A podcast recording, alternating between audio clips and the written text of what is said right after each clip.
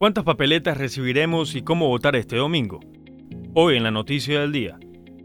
Este 5 de febrero más de 13 millones de ecuatorianos nos daremos cita en las urnas. Elegiremos alcaldes, prefectos, concejales rurales y urbanos, vocales de las juntas parroquiales y miembros del Consejo de Participación Ciudadana y Control Social, además de la consulta popular. Serán un total de 7 papeletas en las áreas urbanas y 8 en las rurales, y las podrá diferenciar por su color. El color gris son de vocales del CPC-CS, Celeste para alcaldes, lila para elegir concejales rurales, anaranjado para prefectos, verde para concejales urbanos, amarillo para la junta parroquial, blanco para las ocho preguntas del referéndum y rosado que únicamente se emitirá en Sevilla Don Bosco para elegir si pasa o no ser cantón.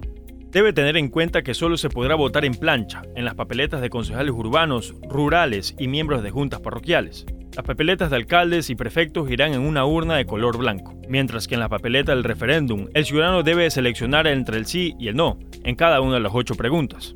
En el caso de los candidatos al CPCSS, se entregarán tres papeletas donde deberá elegir a un representante de hombres, mujeres y de pueblos y de nacionales. Debe depositar en la urna de color café las papeletas de concejales, vocales de las juntas, las del CPCSS y referéndum.